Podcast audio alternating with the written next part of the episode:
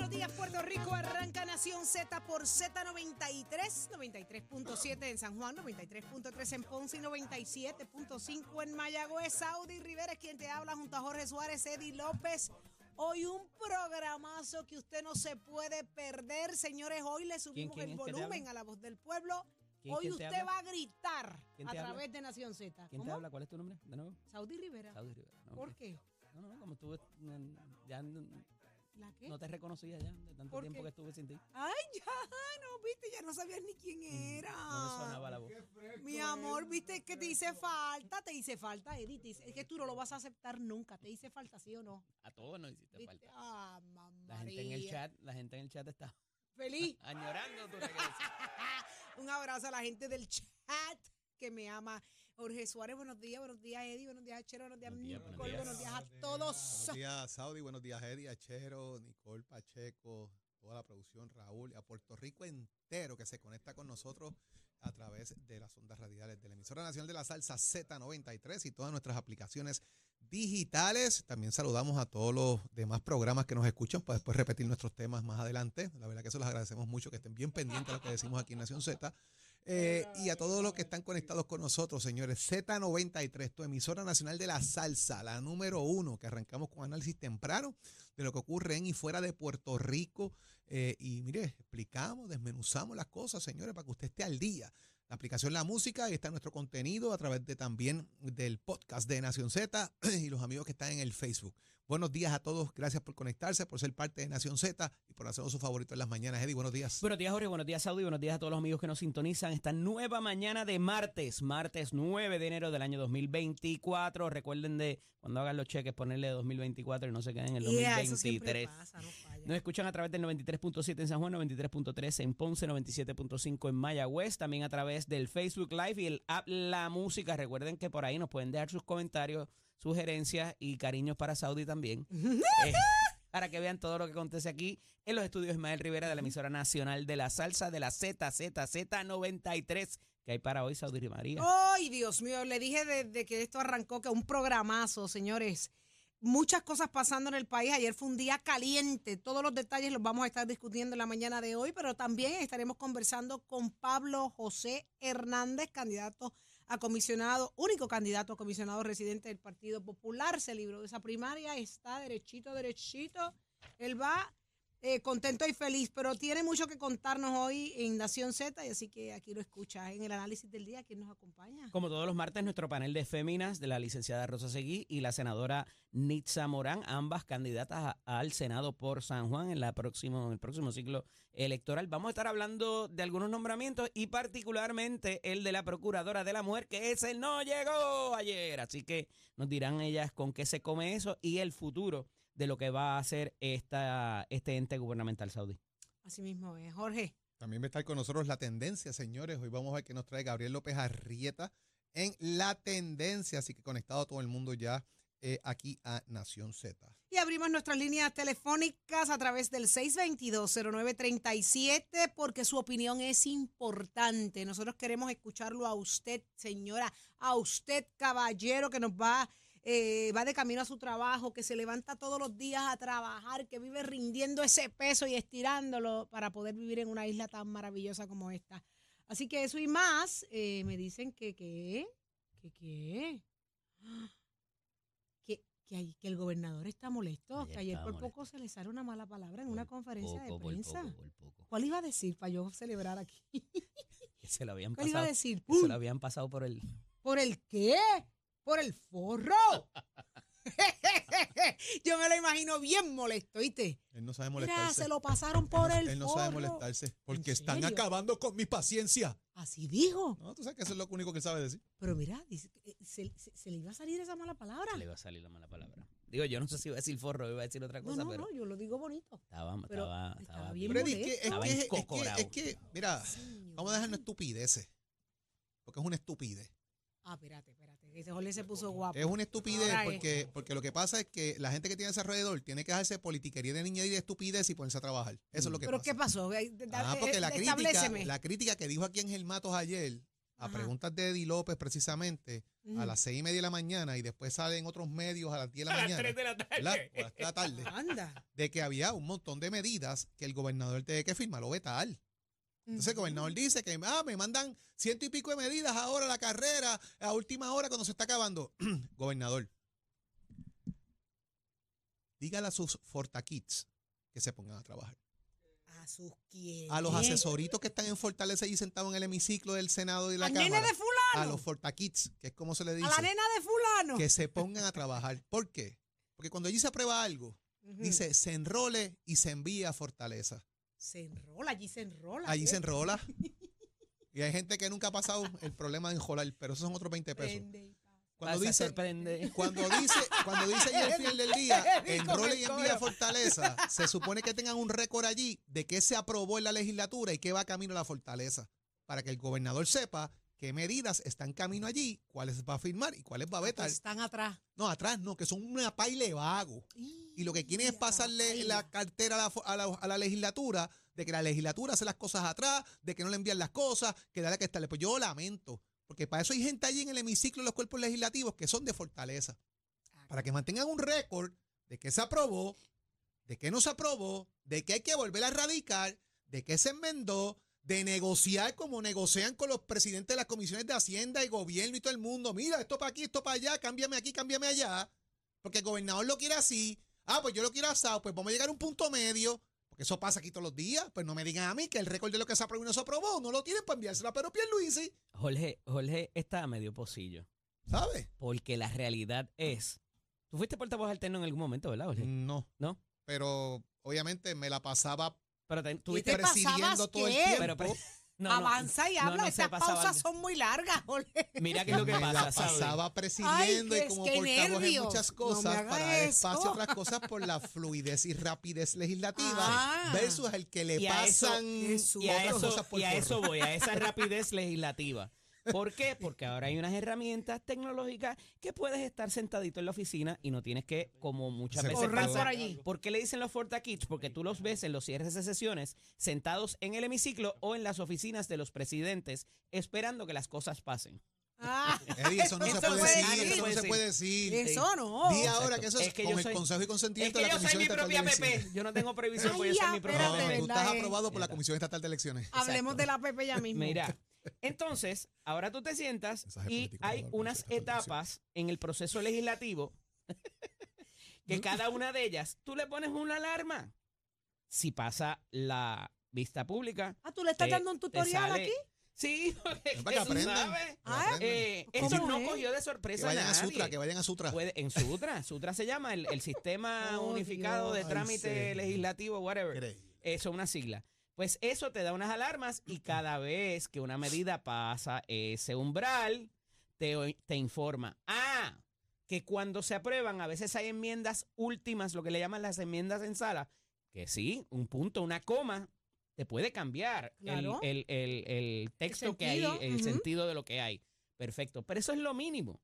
Entonces, para eso, si hay gente el último día de sesión que está pendiente cuando él digo a ver si ese punto de esa coma está ahí. Y tú vas tomando tus anotaciones. No obstante, y esto es importante porque ha pasado antes. De momento, el texto que le llega al gobernador no necesariamente fue el que se aprobó en la legislatura. Pero ¿cómo y por qué? Porque tiene enmienda. Pero ¿qué pasa? De nuevo, la tecnología te provee para que tú cojas. Sí, eso, eso de momento unos pajaritos por ahí, eh, puede que pasen unos, unos mosquitos o algo. Pero tú coges ahora mismo en la computadora y abres los dos textos. Ajá. Y hay una herramienta arriba, a mano derecha. Ajá. Y ya, cara. Esto es el le tutorial das completo. Tú le das a un botoncito y te dice, eh. "Ec, ec, ec". oye, esto no es una de estas cosas, no es como las otras. Y te dice cuáles son los ¿Dónde están cambios. Y tú levantas el teléfono y llamas a secretaría y le dices, mira, lo que se aprobó no es. Eh, y te lo envían de nuevo porque hay una, y ahí hay una gente muy seria y con mucha experiencia trabajando, Jorge lo Y sabe. trascienden partidos políticos y administraciones También, políticas. Porque correcto. Saben lo que hacen. Saben lo que hacen. Y están pendientes a que Y esas están cosas no educando a otros para que trabajen igual cuando No ya ellos se retiren. no Gracias. necesariamente. Nos- nos Y ese es un problema. Y ese es un problema. Pero cualquier chavamos. cosita, Eddie, mira, eh, eh, en la cámara, esto es Sutra, ¿sabes? Esto. Mira, esto, Jorge. y cada cuerpo tiene el suyo En la también. cámara hay Sutra, para que, para que lo usen mis hijos, está en la cámara, ¿sabes? El del, Aquí el del Senado, de hecho, eh, perdóname, el de la Cámara, Ah, usualmente está más a, eh, eh, se, ah, se hace primero, a Actualiza. pesar de que se actualiza primero, gracias. Eh, a- ambos lo hace la, lo- la Oficina de Servicios Legislativos. Ok, ¿y Hay todo una esto? oficina que es parte de la legislatura que se dedica a esto. Ok, todo esto, ¿por qué? ¿Qué pasó? ¿En qué fallaron? En lo Ok, fácil. se aprueban esas 101 medidas en noviembre. El, me parece que el 14 de noviembre fue la última fecha. Y eso se supone que una vez se revise y se le añadan esas enmiendas en sala, pasen a la consideración del gobernador. Ok. Pasó noviembre, pasó diciembre, estamos casi ya a mitad de enero. Ay, caramba. Y esa oficina no se dio cuenta que se aprobaron 101 medidas y se quedaron esperando que se las enviaran. Mira, No, caramba, Hermano. caramba, caramba. Es que estaban, estaban poniéndole el bolito de Navidad en Fortaleza y la bombillita. fiesta, diciembre es de fiesta, enero es de fiesta hasta que se acaben las fiestas de la calle. Y si les toca San Pero tú Valentín, tienes El problema, el problema de las fiestas es, para el eso. problema de las fiestas es Saudi, de que la ley dice que el gobernador tiene tanta cantidad de días para firmar, vetar y hacer lo que tenga que hacer pero con esos eso. muchas tenían que vacilar. ¿Entiendes? Tenían Entonces, que pues si se ahogaron con una pechuga de pavo, pues tienen un problema. ¿ves? Lo que pasa es, ¿verdad? Injusticia. Ayer increíble. Ta- a- a Tatito hace expresiones en el fin de semana y dice, yo lo hice a propósito, para que el gobernador no tuviera, no pasara las fiestas navidades, de las navideñas y me vetara las medidas de bolsillo, que es que no hace nada. Literalmente él cogió las Y se las se pasaron la- por el y se la forro. echó al bolsillo después. Ah, ah. Entonces eso es lo que sea un veto de bolsillo. Cuando hay sesión, Ajá. tú tienes 10 días, porque se supone que el gobierno esté trabajando. Si no hay sesión, tienes 30 días. Y en esos 30 días, pues la gente se olvida, la prensa no está tan pendiente. Y para evitar eso, eh, Tatito admite que como táctica no enviaron eh, esas medidas. No obstante, tú sabes que se aprobó, tú tienes representantes Correcto. allí, tú tienes asesores de. Fortaleza. ¿Y qué estaban haciendo esa gente? Ah, estaban de Navidad, pues entonces no les pague, que no cobren. Porque independiente, estuvieron trabajando, independientemente estuvieron cobrando Tatito no las envíe. Ellos saben que se aprobaron y pueden ir ahí y decir, mira, no me han mandado esto, ¿qué Claro. pasó? Y levántase el issue. Claro. Porque Tienes, para eso están allí. tienes un portavoz que por eso te preguntaba, y un portavoz alterno, Que tanto de saben mayoría también. o de minoría, que deberían estar pendientes de esas cosas también, porque hay proyectos de ellos, no son proyectos de los saben también populares lo que pasó solamente. ahí. Lo saben. Ahí están los chavitos de ellos. También. ¿tú ¿Sabes? Lo saben. Así que Mm. los Fortakids, pónganse para su número, Y mis hijos. con eso, el gobernador envía ayer cerca de 30 nombramientos, algunos repetidos, algunos... eh, y, y le decía ahora, eh, eh, en esta oleada de nombramientos hay mucha gente, eh, ¿verdad? Que dado el que hacer, conozco eh, gente muy buena, eh, esperemos que puedan eh, ser eh, juzgados, no juzgados, sino este, Evaluados. evaluados, eh, ¿verdad? Por sus méritos y que no se vaya en el tiroteo político que parece que va a haber y que ya Tatito lo había dicho también a principios de semana que esperaba un tiroteo o subir de tono eh, lo que es eh, lo que ha sido la, la dinámica que se ha dado entre ejecutivo y legislativo. Pero todo tiene solución. Y todo está Y- resuelto. Y todo tiene su final también. ¿Sabes por qué? Nada dura para siempre. Porque Puerto Rico tiene su líder. Se llama Ricky Rosselló. ¿Cómo- cómo me andaba- explican eso? Allá andaba por Fortaleza, reunido con el gobernador. Ricky Rosselló Rosario. andaba por la Sí, fortaleza. después de haber reunido con el gobernador. Se abrazaron. se dio un abracito, sino una fotito, una O cosita. sea, el endoso, el endoso Sí, público. porque acuérdate que hubo un endoso en una actividad, así que pues obviamente después fue a Fortaleza y agradecerle ahora el endoso y lo demás. eh, y estuvo ayer allí Ricardo Rosselló. Hay gente que repudia vehementemente eso, hay otros que lo aplauden y volvemos. Ricardo Rosselló tiene 80 mil, 90 mil votos eh, fijos dentro del PNP. Y entonces tú abrazarte a Ricardo Rosselló en medio de una primaria es hermoso. Ahora la pregunta es, ¿lo harán después de la primaria? Donde ya es el electorado general del país quien va a hacer ese tipo de evaluación de conducta del candidato, donde ya no es solamente la primaria y la base del partido político específico. Para la primaria, yo creo que es una medida muy bien pensada el utilizar la figura de Ricardo Rosselló por la trascendencia que tiene, por los votos que tiene y lo que significa, versus el proceso de la elección general. ¿Harán lo mismo en la elección general? Yo creo que no. Ayer había gente eh, diciendo que eso era el beso de la muerte, que de alguna manera ¿En eso, serio? porque ¿Decían eso te eso? levanta la pasión de lo que pasó con el chat, de la salida Eso- de Eso Fortaleza. no lo va a olvidar nadie. Mínimamente, mira lo que es lo que pasa, mira qué interesante, porque el gobernador Rosselló ahora va la gente que a lo mejor no estuvieron con él tan de cerca en su momento crítico. Entonces, eh, eh, más allá de si ese, ese apoyo de Ricardo Rosselló es importante o no, es que figuras ahora vengan a recabar ese apoyo cuando el gobernador estaba a punto de renunciar, no estuvieron con él, ¿verdad? Y levanta ese tipo de hipocresía. Ah, ahora tú me necesitas, ¿verdad? Porque sabes que empiezas con 80, 100 mil votos adelante. Entonces, eh, me parece que otro asunto que levanta la controversia, más allá de todo lo que implica Ricardo Rosselló, los delegados de la estadidad, es el punto de comisionado residente, Residente. en Washington. ¿Por qué? Porque, y ayer hablaba con, con unos cuantos amigos que militan en el PNP de la, de lo de- de la- del factor de Quiquito, que, by the way, no ha presentado su candidatura todavía. Entiendo que no, ha- no, no la ha perfeccionado de alguna manera. Eh, José Quiquito, Que José me Enrique perdí ahí, Quiquito, que perfeccionó la candidatura. que parece que todavía no está, falta algo ahí que no está. Yo sé que cerraron las Quedan uno, pero, si candidaturas. le, pero si le está cogiendo endosos y todo. ¿Estás cogiendo endoso? Claro. Ok, ok. Ah, pues será eso está que no atrás, ha- será eso que está no ha- atrás, pero sí está cogiendo endosos. Algo la falta ahí, algo falta ahí. Endoso, Ajá. porque más que el Digo, endoso, pero le faltan a todo el mundo. pero más que el endoso de, de Edwin Mundo, necesita el endoso de Raimundo y todo el mundo. Claro, claro. Está atrás. Y a eso voy. Edwin Mundo no hace nada. Tú estás viradito hoy, ¿sabes? Déjame decirte algo. Déjame decirte algo. Tú ¿Puedo estás seguir? viradito, perdóname. Eddie, pero es que este está viradito. Este se me tiene que calmar porque me le va a dar Es algo. que él estaba jangueando ayer con el gobernador. Eso Está fue. molesto. sí. Ah, pues dale. Ajá, perdóname. Eddie. Digo, yo estaría igual de, de- yo estaría igual de, de- de- de- Sí, de emocionado que, que este, porque lo que le Mm. esperan estos días está. sí, está complicado. Mira. Eh, Edwin Mundo no hace nada por emoción ni, ni porque es mi pana. O sea, es un Eso tipo dijo él ayer aquí. bastante calculado, lo sé, por eso lo digo. Y, y todo tiene un propósito. Y, y lo digo, como lo dije ayer, me parece que esto es un cañonazo, como dice, un, un shot across the bow. O sea, no, no te disparo a ti, pero te disparo cerca para que sepas que estoy, que estoy pendiente.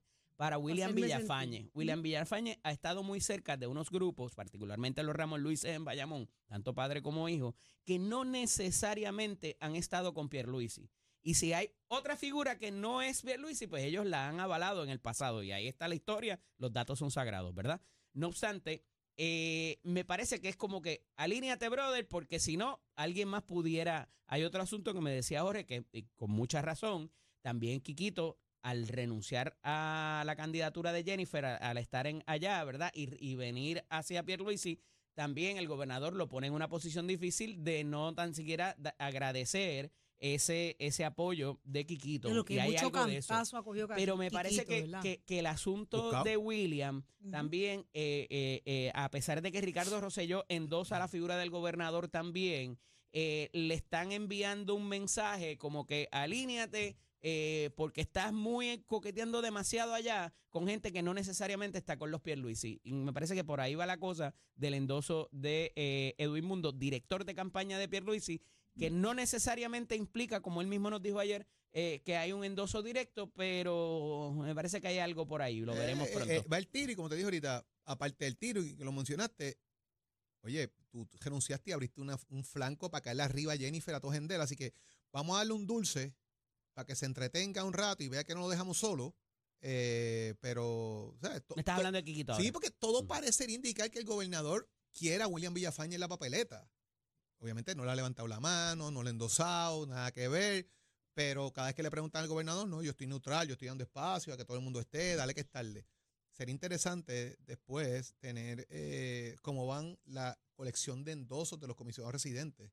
¿Y eso no se Eh, puede ese- ver? Sí, hay que llamar a la, a, a la comisión electoral del PNP o algo. La comisionada de Nación Z nos puede hacer esa y investigación. averiguar por cuánto van más o menos esos numeritos, porque sería interesante tenerlos también, ¿verdad? De, de tener ese número fijo de cómo va eso al día de hoy. verifique eso, por Pero favor. son cositas que son importantes tenerlas, Saudi. Eh, Claro que sí, a esta hora, a estas alturas ya hay gente que consiguió sus endosos. Sí, sí. y eso hay- dice mucho de su gente- candidatura. Hay gente que tiene unas maquinarias utilizando empleados públicos como se han denunciado en muchas Ea, instancias uy. que adelantaron sus candidaturas y otros que a pulmón están levantando esas ca- esos, esos endosos, incluyendo, y por ahí traigo el tema también, nosotros tenemos en Puerto Rico ahora una cifra récord de candidaturas independientes Vamos a eso. que tienen que coger endosos. ¿Qué dicen? ¿Cuántos son? Tienen que coger endosos. ¿Cuántas salieron? ¿Cuántas Aquí, candidaturas al día de hoy, independientes al día ah, de se hoy? han 43, radicado ¿verdad? 43. 40 y... Te digo el número exacto ahora.